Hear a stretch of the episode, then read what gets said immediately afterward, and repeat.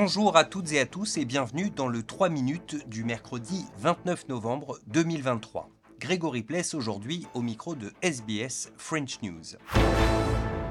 Et on commence avec le Premier ministre Anthony Albanese qui a aujourd'hui présenté des excuses officielles aux victimes du thalidomide. Le thalidomide, c'est un médicament anti-nauséeux qui était prescrit en grande quantité aux femmes enceintes dans les années 50 et 60, mais qui fut également à l'origine de nombreuses malformations congénitales. Le gouvernement à l'époque était au courant des risques, mais il a tardé à interdire ce médicament. C'est pourquoi Anthony Albanese s'est adressé aujourd'hui aux victimes et à leurs proches.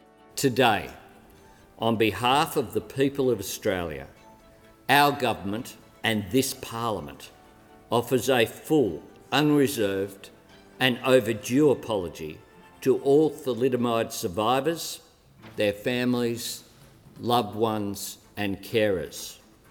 This apology takes in one of the darkest chapters in Australia's medical history. To the survivors, we apologise for the pain thalidomide has inflicted on each and every one of you each and every day. We are sorry.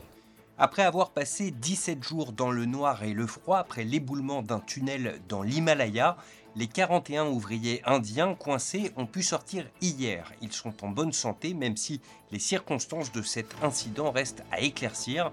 Depuis Bangalore, la correspondance de Combastin pour RFI. Après 17 jours d'attente et d'angoisse, l'attente de l'un des ouvriers coincés exprime son soulagement devant l'agence de presse ANI. Nous pensions ne jamais le revoir, mais il m'avait dit de ne pas m'en faire, qu'il allait sortir de là. Désormais, il a très envie de nous rejoindre et nous allons pouvoir célébrer la fête de Diwali en famille. Les sauveteurs ont travaillé très dur. Je remercie le gouvernement indien et Narendra Modi. Avec ce sauvetage, Narendra Modi jouait gros. Le Premier ministre indien s'est entretenu avec les 41 ouvriers qui sont sous observation médicale. Il a félicité l'ensemble des équipes mobilisées jour et nuit pour les faire sortir. Le dénouement heureux pourrait lui profiter à l'approche des élections. Reste que la lumière devra être faite sur les circonstances de cet accident. Le tunnel qui s'est effondré fait partie d'un large projet de 889 km de route voulu par le Premier ministre dans l'Himalaya. Beaucoup d'experts avaient alerté sur la fragilité des sols dans la région.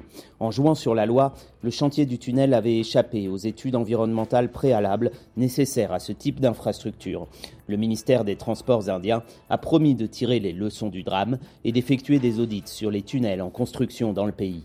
Comme Bastin, Bangalore, RFI. Enfin, en France, la Cour de justice de la République doit se prononcer d'ici quelques heures sur le sort d'Éric Dupont-Moretti. L'accusation a requis un an de prison avec sursis contre le ministre de la Justice pour prise illégale d'intérêt.